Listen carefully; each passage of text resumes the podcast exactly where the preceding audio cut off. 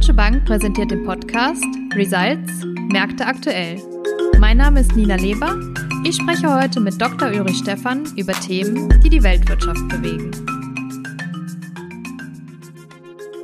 Deutschland ist hierzulande eine Lohnpreisspirale im Anmarsch und birgt das Thema hoher Inflation Konfliktpotenzial für die EU-Mitglieder. Die Arbeitsmarktdaten aus den USA fielen zuletzt schlechter aus als erwartet. Wie geht es mit den Anleihekäufen der Fed weiter? Und zu guter Letzt Polen. Wann sind erste Zinserhöhungen zu erwarten und wie wird sich der polnische Slotty entwickeln?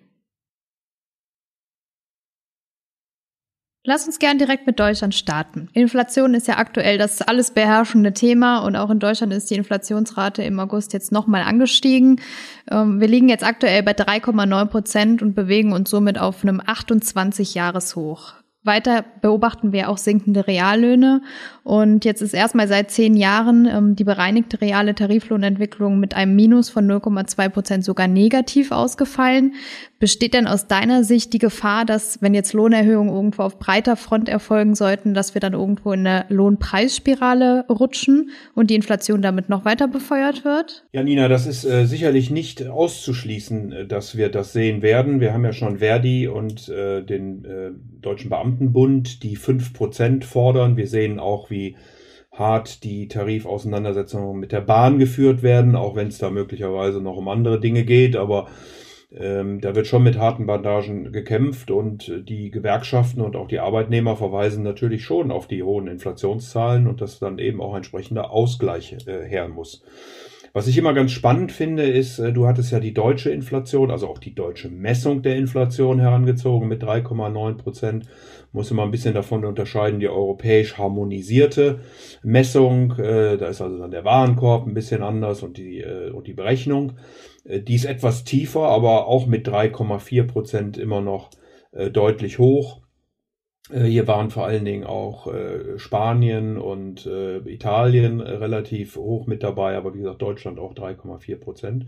Und was vor dem Hintergrund wirklich überrascht ist, dass die Inflationserwartungen nach wie vor zwar gestiegen sind, aber immer noch auf mäßigem Niveau. Also wir bewegen uns bei den Inflationserwartungen für die nächsten fünf Jahre im Moment bei 1,4 Prozent gut. Ähm, und das bei, wie du gerade ja gesagt hast, der höchsten Inflation seit Jahrzehnten ist natürlich schon bemerkenswert, äh, zeigt aber, dass offensichtlich die Notenbanken es geschafft haben, diese Inflationserwartungen gut zu verankern und dass nicht nur die Notenbanken, sondern auch ähm, der Markt davon ausgeht, dass eben Teile dieser Lohn- bzw. Inflationssteigerungen äh, transitorisch sind, das heißt vorübergehend.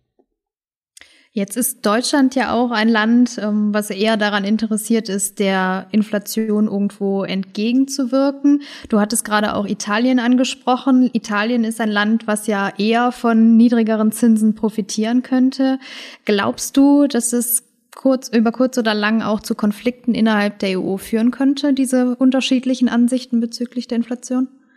Also es gibt ja durchaus auch heute schon äh, Diskussionen und äh, wir kennen das ja, dass die Nordländer, also Holland, Deutschland, äh, die skandinavischen, die baltischen Staaten, aber auch Österreich, doch eher in die Richtung tendieren, die Geldpolitik etwas restriktiver zu gestalten, wohingegen die Südländer doch, äh, wie sagt man so schön, pragmatisch mit den Themen umgehen und ähm, die Geldpolitik doch eher etwas expansiver gestalten wollten äh, um aus diesem äh, gefühlte, aus dieser gefühlten anekdotischen Diskussion wirkliche äh, Tatsachen zu machen, hat jetzt das ZEW, also ähm, Zentrum für europäische Wirtschaftsforschung in Mannheim, eine Analyse gestartet. Die fand ich ganz spannend, habe ich gelesen.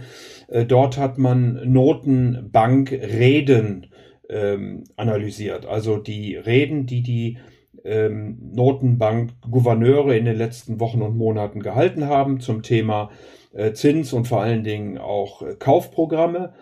Und dort kam dann dabei raus, also man hat diese Reden dann geclustert in diejenigen, die eher sagen, äh, fortsetzen, äh, vielleicht sogar erhöhen, in die anderen, die sagen, nein, man sollte jetzt anfangen, darüber nachzudenken, diese Kaufprogramme zurückzufahren. Äh, sie haben auch Risiken oder eben neutrale.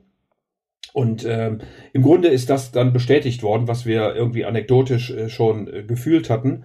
Nämlich das ZEW hat festgestellt, dass äh, doch äh, auf der Seite der eher expansiven Geldpolitik, also man würde dann Tauben sagen, ähm, sind Spanien, Frankreich, Griechenland, Portugal und Italien. Auf der Seite der Falken, also der restriktiven Geldpolitik, sind Deutschland, Österreich, Holland, äh, Belgien und Lettland anzutreffen.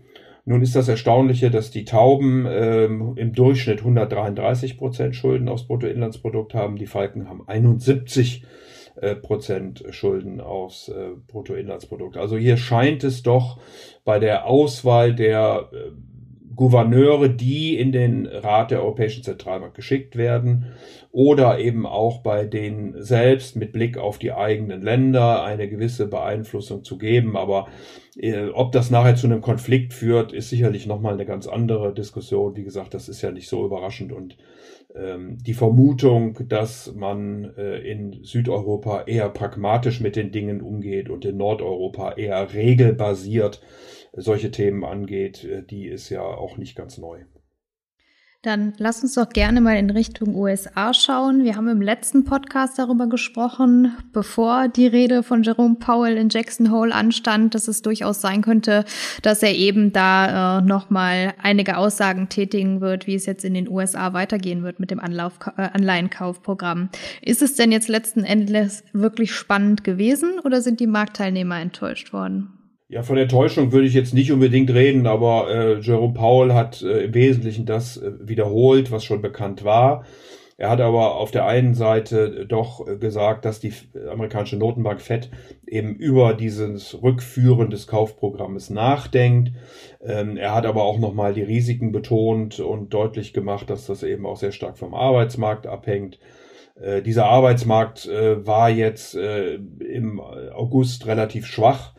Äh, man hatte 750.000 neu geschaffene Stellen erwartet. Es waren dann nur 235.000 äh, geworden. Das hängt sicherlich mit äh, Corona, mit der Delta-Variante zusammen, die ja auch in Amerika ähm, grasiert, möglicherweise, in Anführungsstrichen hoffentlich, mittlerweile den Höhepunkt äh, überschritten hat. Aber ähm, insofern darf man den Bericht jetzt auch nicht überbewerten. Die Arbeitslosenquote steht bei 5,2 Prozent. Das ist immer noch ein ganzes Stück vom vorpandemischen Niveau äh, entfernt, wo sie ja bei gut drei Prozent gelegen hat. Die Löhne sind relativ stark gestiegen, äh, im Jahresvergleich um 4,3 Prozent. Hier ist aber auch wieder eben diese Fragestellung der Pandemie anzuführen und vor allen Dingen die Unterstützungen, die ja staatlicherseits für Arbeitslose äh, gewährt wurden. Heute ist Labor Day in den USA, also äh, auch die Börsen geschlossen. Äh, aber in diesem Labor Day laufen eben auch in allen Bundesstaaten die Unterstützungen aus. Und äh, das ist deshalb wichtig, weil der sogenannte Jolz-Report eben gleichzeitig zeigt, dass äh, die Unternehmen doch sehr viele ähm, Arbeitnehmer, Servicekräfte händeringend suchen. Und die Erwartung wäre hier, dass mit dem Auslaufen dieser Unterstützung, mit der Besserung dann äh, der pandemischen Situation wieder mehr Arbeitskräfte auch wirklich äh, in den Markt hineinkommen und äh, dann eben auch die Arbeitslosenquote nicht nur weiter runtergeht, sondern eben auch die Löhne nicht so stark äh, steigen. Das gilt es aber zu beobachten. Äh, wir rechnen damit, dass die äh, FED ähm, am 22. September nicht nur die ersten Dotplots dann für 2024 äh, markiert, also Dotplots heißt die Zinserwartungen der einzelnen ähm, Mitglieder des Geldpolitischen Rates, sondern eben auch über das Tapering, das Zurückführen des Kaufprogrammes diskutiert und das dann möglicherweise im November ähm, ein geringeres Volumen äh, gekauft wird. Im Moment sind es ja noch 120 Milliarden Dollar, äh, die dort gekauft werden und dass man dann sukzessive eben auch von diesem Niveau runtergeht und möglicherweise dann äh, in den Sommermonaten des Jahres 2022 zu einem Ende kommt. Also insofern, Jerome Paul hat jetzt nicht wirklich überrascht. Ähm, er will ja auch möglicherweise ein weiterer Term kriegen. Das steht vielleicht sogar diese Woche schon an, äh, wo Joe Biden ihn ernennen könnte, auch nochmal eine weitere, äh, weitere fünf Jahre dann äh, Notenbankgouverneur zu sein. Ähm, und äh, er macht das, glaube ich, mit sehr ruhiger Hand und im Zweifelsfalle wird auch hier die expansive Geldpolitik äh, eher etwas länger anhalten, als dass man zu früh auf die Bremse tritt. Kann man denn insgesamt sagen, dass die Marktteilnehmer da jetzt ein bisschen weniger optimistisch sind, was dann ähm, ja das Announcement zu einem Tapering angeht, oder ist das ungeachtet äh, der Rede geblieben? Also ähm, ich glaube, dass man sich wirklich davon verabschieden kann, vor allen Dingen aber jetzt aufgrund des Arbeitsmarktberichtes, das im September schon, am 22. September, äh, wirklich getapert wird. Ähm, sondern dass man das dann in den Winter hineinschiebt. Äh, Ob es dann, wie gesagt, unsere Erwartung wäre November, es kann aber auch dann Dezember werden. Das hängt sicherlich von den weiteren Datenpunkten ab. Insofern gab es ein paar Leute, die erwartet hatten, äh, dass hier im September schon ähm, zurückgeführt werden würde. Äh, das wird wohl dann nicht passieren. Ähm, aber es wird eben eine Diskussion äh, stattfinden und äh, das wird dann im weiteren Jahresverlauf kommen. Die Zinsen haben moderat darauf reagiert. Also es äh, gab dann äh, zunächst mal einen kleinen Abschwung, aber mittlerweile sind wir wieder bei 1,33 so in etwa in den zehnjährigen US Treasuries. Äh, auch der Dollar war äh, zuerst etwas stärker, dann wieder etwas äh, schwächer geworden. Äh, also der Markt hat doch sehr milde darauf reagiert, weil es im Grunde genommen auch so erwartet worden war. Wir haben mit Inflation angefangen, dann lass uns auch damit aufhören. Wir gehen noch mal zurück nach Europa in Richtung Polen. Auch hier ist da letzte Woche dann doch einiges an Bewegung im Markt gewesen. Auch in Polen wächst der Inflationsdruck. Im Vergleich zum Vorjahresmonat ähm, sind wir hier mit einem Plus von 5,4 Prozent noch mal deutlich angewachsen. Ähm, in Ungarn und in Tschechien haben die Notenbanken bereits schon reagiert, also dürfte auch in Polen der Druck jetzt etwas auf die Notenbank gewachsen sein. Ähm, die Mehrheit der Marktteilnehmer erwartet ja den ersten Zinsschritt im November. Kannst du uns vielleicht kurz sagen, was die Deutsche Bank für ein Szenario für die nächsten Monate hat? Ja, also ähm, die Inflation mit 5,4 äh, Prozent hat natürlich schon überrascht, hat dann auch zu einem Anstieg des Slotty äh, in der ersten Reaktion äh, geführt, weil man äh, davon ausgegangen war, dass äh, die Notenbank dann tatsächlich die Zinsen erhöhen muss. Ähm, der Notenbankgouverneur hat da mittlerweile ein bisschen Luft wieder rausgelassen, weil er hat äh, jetzt gerade gesagt, dass ihm der Schla starke Slotty äh, dann doch zu stark geworden ist. Er ist letzte Woche um zwei Prozent aufgewertet. Ähm, das hat dann auch zu einer leichten Gegenreaktion geführt. Also die Notenbank guckt hier nicht nur auf die Inflation, sondern auch auf den Außenwert äh, der Währung sehr intensiv. Äh, der, die Mehrheit im Geldpolitischen Rat wird im nächsten Jahr neu gewählt. Äh, und da hilft es natürlich gerade auf der Exportseite, wenn der Slotty nicht ganz so stark ist. Übrigens auch der Notenbankgouverneur, der da äh, neu gewählt wird. Also wir rechnen damit, äh, dass die Notenbank schon eingreifen äh, wird und auch muss, weil eben die äh, Inflation doch relativ knackig ist und die Volkswirtschaft ja offensichtlich ganz gut läuft. Äh, du hast ja auch schon angesprochen, dass Tschechien und Ungarn schon die Zinsen angehoben haben. Äh, die Löhne steigen mit um die 10 Prozent in Polen. Also auch das spricht dafür, dass die Notenbank dann wahrscheinlich doch noch im Jahresverlauf einmal auf die Zinsbremse wird treten müssen und dann wird man sehen, ob und wie sie Richtung Slotty interveniert, hat sie ja auch im letzten Jahr schon mal dann direkt getan. Jetzt sind unsere Kunden ja gro zum großen Teil im polnischen Slotty auf der Importeursseite unterwegs. Du hattest es jetzt gerade angesprochen, der Notenbank-Gouverneur äh, zieht auch in Erwägung, um irgendwo gegenzusteuern. Das heißt, perspektivisch müssen wir uns auf einen deutlich festeren Slotty dennoch einstellen oder ähm, werden wir da jetzt erstmal irgendwo in der Seitwärtsbewegung bleiben?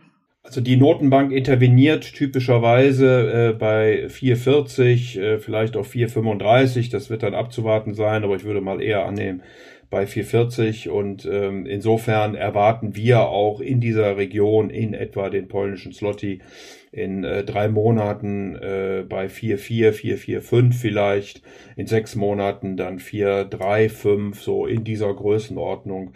Ähm, also schon eine gewisse Aufwertung über die ähm, Zinsseite, aber keine dramatischen Bewegungen. Ja, dann vielen Dank für deine Einschätzung. Wir haben auch diese Woche wieder viel über Inflation gesprochen, aber es ist auch einfach aktuell der Fokuspunkt an den Märkten und wird uns auch sicherlich noch eine ganze Weile begleiten. Also vielen Dank und bis bald.